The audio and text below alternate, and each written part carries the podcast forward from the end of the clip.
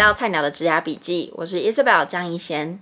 我想打造一座职场跟学校之间的桥梁，让还在学校的你可以提早知道业界在找怎样的人才，或者是进到职场之后有什么样的潜规则是学校没有教的。我大学的时候曾经把活动策划列为我想做的工作之一，因为我觉得把天马行空的点子实践出来非常好玩，而且很有成就感。但是后来我觉得说，这做活动就是一个做完再做下一个，有一种没有尽头的感觉，所以我就没有往这条路走了。不过最近有很多学弟妹跟我说，他们想走这条路，所以呢，我就应他们的愿望，找这个行业的朋友来跟我们聊聊 event planning 的世界是什么样子呢？那我们就先请他自我介绍一下吧。嗨，大家好，我是 Jackie。呃，我之前在上海的 Fendi 待了四年多。嗯，我的大学是读法文系，现在在纽约读 Master，Major 是 Business of Fashion。OK，所以你就是为了要成为 Fashion 人？对，就是一直努力朝这个目标。OK，OK。哎，那你这样子意思是说，你大学的时候你读法文系，然后你后来去做 Event Planner 这样的工作，所以这样听起来是不是这个职业并没有那么多的学历限制？呃，对，我觉得是。我觉得比起学历，嗯，idea，我觉得更重要，就是要有一些天马行空的想法呀，嗯、然后还有执行力。对，该不会什么星座特别适合做这个？我觉得你必须要很有执行力，然后呢，嗯、做事情 detail oriented，可是你又要很有想法，很好玩，所以可能不止，可能要当双面人比较适合。双子座，双子座，OK。哎，那你可以跟我们聊聊，就是因为我相信不是所有听众都知道，呃，活动策划到底在做什么啊？那你可以跟我们聊聊，event planning 的工作是什么呢？呃，我们每年会先有一个 event calendar，就是比如说几个大的活动会发生在几月份，嗯，然后呢，因为在 fashion 来说很重要的就是 collection launch，所以呢，我们在推出新品的意思吗？对，推出新品。Oh. 然后，所以我们也会依照这个呃新系列它的一些效果，它想要带给呃顾客什么样的感觉，嗯、然后去规划我们的活动。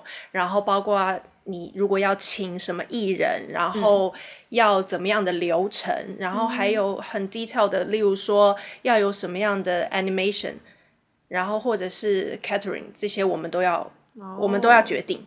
对，了解。哎，可以你这样说的话，等于说你们在筹划这个活动之前，你们就知道新品像什么？对，基本上是这样。因为我们是品牌方，所以我们一定会先有这方面的信息。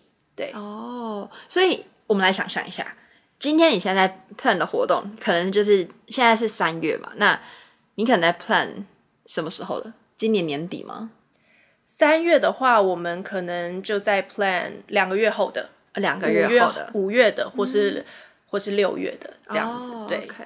可是你当你在做这个 event calendar，就是呃活动的形式力的时候，嗯，你在 plan 整个年度的嘛？对，就是今年度，嗯、然后呢，我就 plan。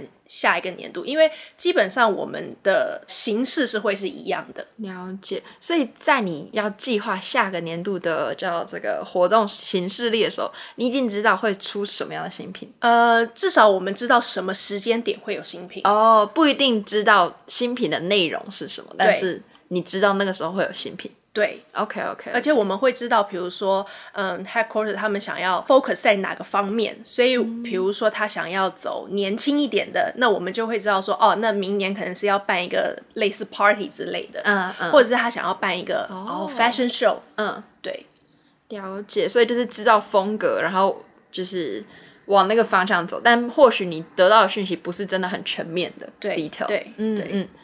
了解，那你刚刚说到你们还要邀请艺人啊，然后还要负责食物或者是什么现场的流程，什么都要去处理。我以为就是邀请艺人这件事情是由 influencer marketing 啊，或者是什么 PR 来做。嗯、是，就是像我们以前的 team，我们是有 PR，、嗯、那就是跟艺人 KOL 的这些联系都是他们，嗯、但是我们必须要。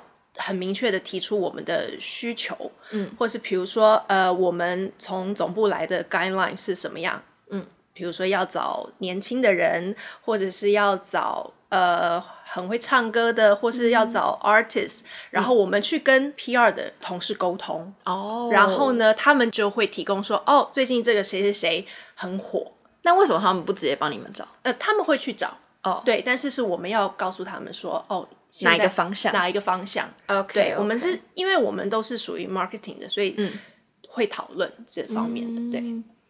了解，所以等于是说，你们有点像是活动企划组长，对，我们就是算像是一个嗯中心，所以我们会有很多的讯息来到我们这里，然后我们就是会把它呃分散出去，然后跟、哦、跟每个。team 说：“哦，我现在需要什么？我现在需要什么？我现在需要什么？对，所以其实呃，event planning 是一个很需要协调性的工作，因为你不可能只有你自己一个 team 在做，你必须要比如说跟 PR，然后你还要跟比如说嗯视觉陈列，因为比如说我们做了一些 pop up store，对，对，那也要跟他们就是沟通，或者是你要跟、嗯、呃 merchandising 沟通，你需要什么样的产品？嗯嗯，对。”你的 key focus 在哪里？所以就是沟通协调能力要很重的。对，了解。我觉得听你这样讲，我就想到我以前在学生组织，然后作为一个活动负责人，我会很 struggle 一点，就是我要怎么就是呃给大家一个方向，然后不要自己头栽进去，一直做一直做，就是要懂得去适度的分工。我觉得很难，因为有的时候你就是真的就是一直做啊，对，但是。有一些你还是需要别人的帮助，嗯，因为你没有那方面的知识，或是没有那方面的能力，对。嗯嗯、但是我觉得执行力很是很重要的，嗯、就是你没有办法不做事。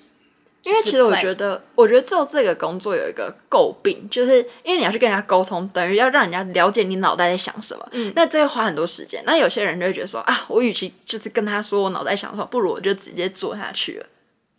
所以我觉得做 event planning 很重要的就是你的 connection，嗯，你要有很多，比如说像我们有很多的 event agency，然后我们就是跟他们合作的很良好，所以我们要什么他们都知道，然后我们也知道他们呈现出来的效果，他可以提供我们的是什么，嗯，对，就是你要有很良好的配合，然后长时间的一些经历互动。会会做得越来越好，对。那你在做这份工作之前，就是你进 Fendi 做 event planner 之前，你有做过类似的工作吗？呃，没有。对，我之前做的是跟 retail 比较相关的工作，所以也没有什么关系。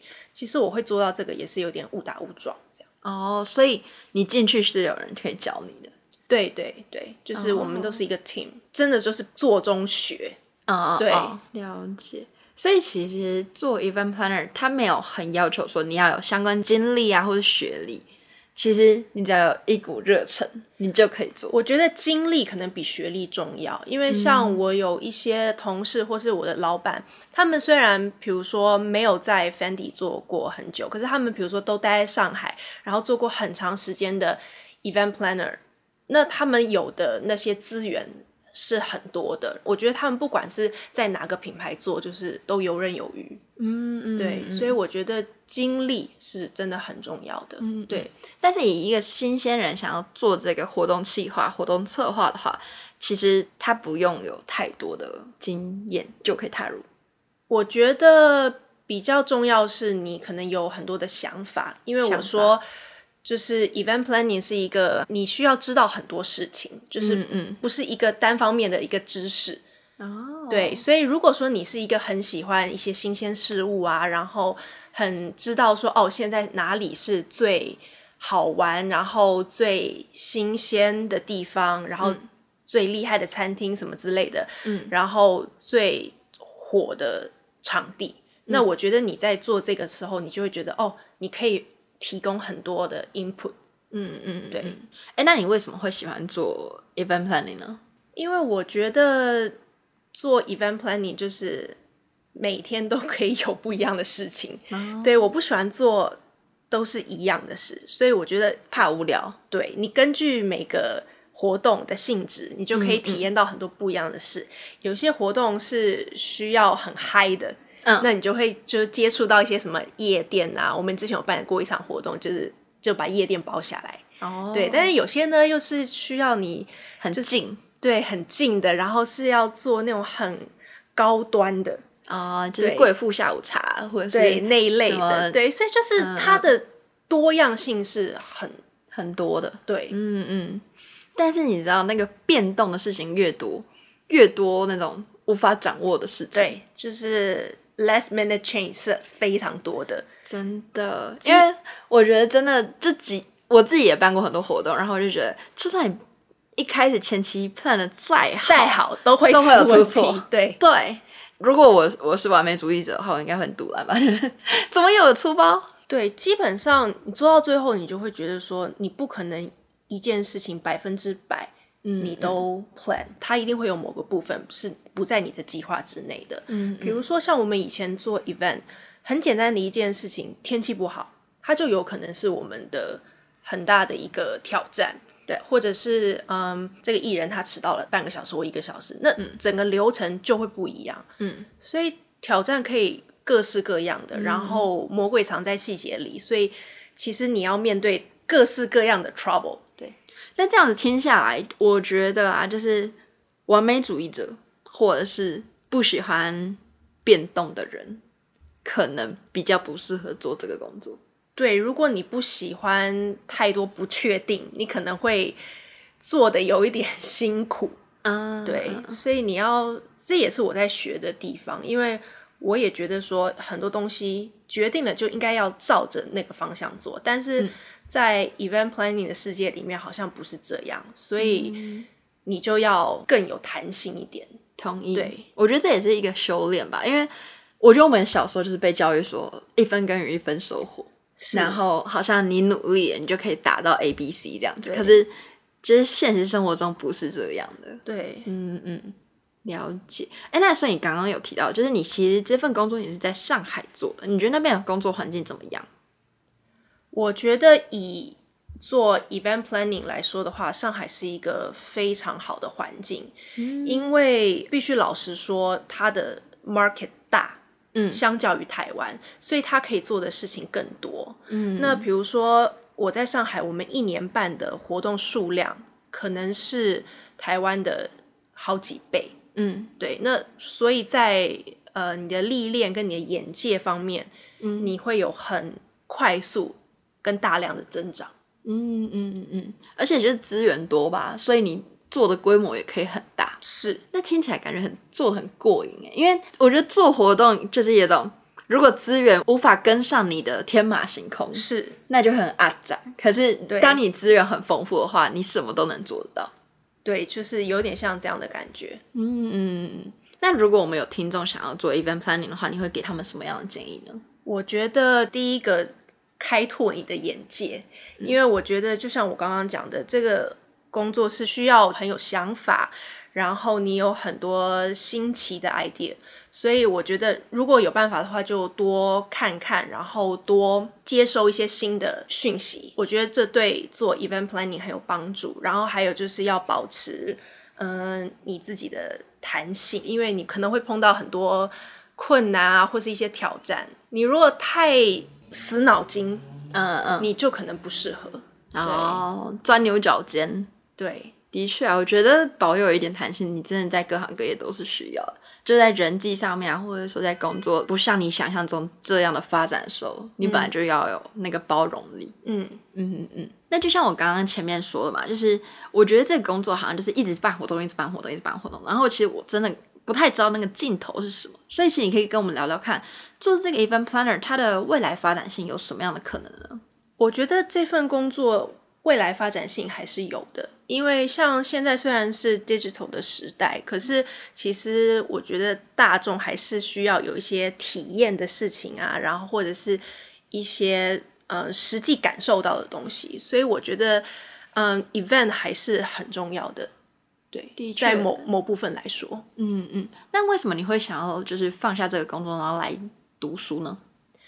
因为我觉得，嗯，在上海后面的几年，我就觉得说，像你刚才提到，就是每年都在做一样的事情，就感觉好像有点没有尽头。所以，那我也觉得，其实 event planning，尤其是在品牌做，其实它是一个很局限，就是你只能知道这一部分的事情。所以我来读书的另外一个目的，就是我想要对 fashion industry 有更全面一点的了解。嗯、对，而且你像这样增长见完之后，你还是可以回去办活动啊，还是会更了解说哦，就是要怎么跟整个公司的其他部门是。对，或者是我可以有一些嗯不同的经验，例如说，我有一些在纽约的经验，然后可以结合一些我以前在上海的经验。嗯、我觉得经验的累积永远不会错，就是他对的事情。嗯，而且我觉得在做这个活动企划、活动策划来说，其实我自己很喜欢的一点是。你会累积很多应对进退的能力，然后你非常知道怎么去处理危机，因为是你每个活动可能都有意外会发生嘛。对对对，对，一定会有，就是 troubleshooting，就是每天在做的事情。嗯，然后所以你到后来你就很能抓那个哦，我这里应该要留一些空间，因为我觉得可能会发生什么事情。所以这、嗯嗯、这个方法其实可以应用在你平常跟朋友。